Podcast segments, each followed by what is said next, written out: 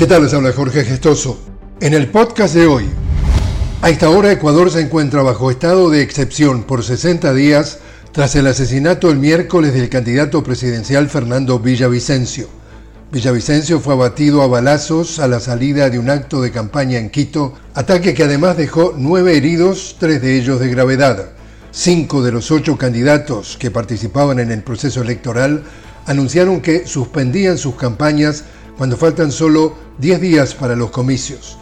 El expresidente Rafael Correa expresó su solidaridad con la familia de Villavicencio, afirmó que Ecuador ya es un estado fallido y adjuntó en su cuenta en la plataforma X, antes llamada Twitter, una grabación publicada por la banda criminal Los Lobos, la segunda agrupación delictiva más numerosa del Ecuador, en la que el grupo asume la responsabilidad del asesinato de Villavicencio, quien en días anteriores denunció haber recibido amenazas de muerte del narcotráfico. La violencia ha aumentado cinco veces en Ecuador durante el gobierno neoliberal de Guillermo Lazo y en este proceso electoral ya han sido asesinados un candidato a la Asamblea Nacional y el alcalde de Manta, un puerto clave para el narcotráfico. El Consejo Nacional Electoral declaró que las elecciones no se suspenden y se realizarán el 20 de agosto.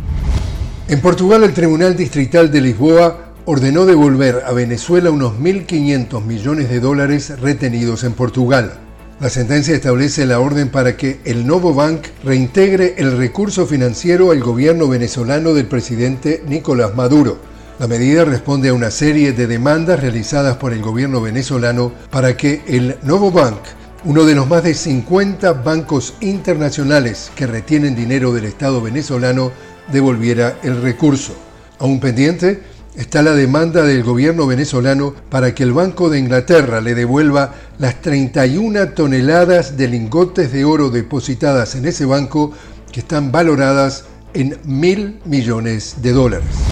Y Venezuela expresó su preocupación ante las informaciones difundidas por algunos sectores que intentan minar el proceso de paz que se desarrolla actualmente en Colombia.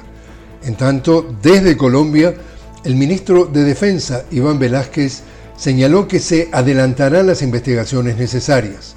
La Delegación de Paz de la Guerrilla del Ejército de Liberación Nacional, el ELN, denunció los intentos de sabotaje del diálogo con el gobierno del presidente Gustavo Petro y afirmó, es falsa la noticia que ha entregado el fiscal Barbosa. Con ella intenta un sabotaje al proceso de diálogo que se está desarrollando entre el gobierno de Gustavo Petro y el ELN. Y así es como está el mundo. Les habló Jorge Gestoso. Los invito a que me acompañen en un nuevo podcast de La Noticia con Jorge Gestoso. Hasta entonces.